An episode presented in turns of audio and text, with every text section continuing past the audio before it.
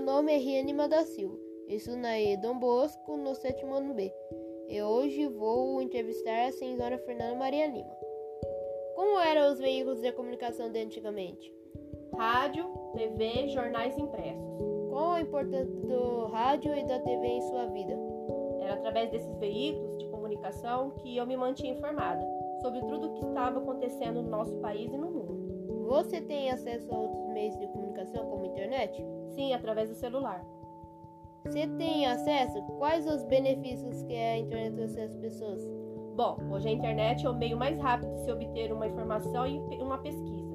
Através das redes sociais, estamos todos conectados ao mundo, mas temos que ter cuidado ao repassar qualquer informação. Temos que verificar se realmente são verdadeiras. Com que objetivo você utiliza a internet? Seja, ou seja, faz uso dela para trabalho, escola ou lazer? Utilizo a internet no meu trabalho, faço pesquisa para desenvolver atividades com as crianças no projeto e também estou fazendo pós-graduação pela internet. E também me co conecto com meus amigos através das redes sociais. Gosto de estar conectada com a internet. Como era ouvir uma radionovela? Você se recorda disso?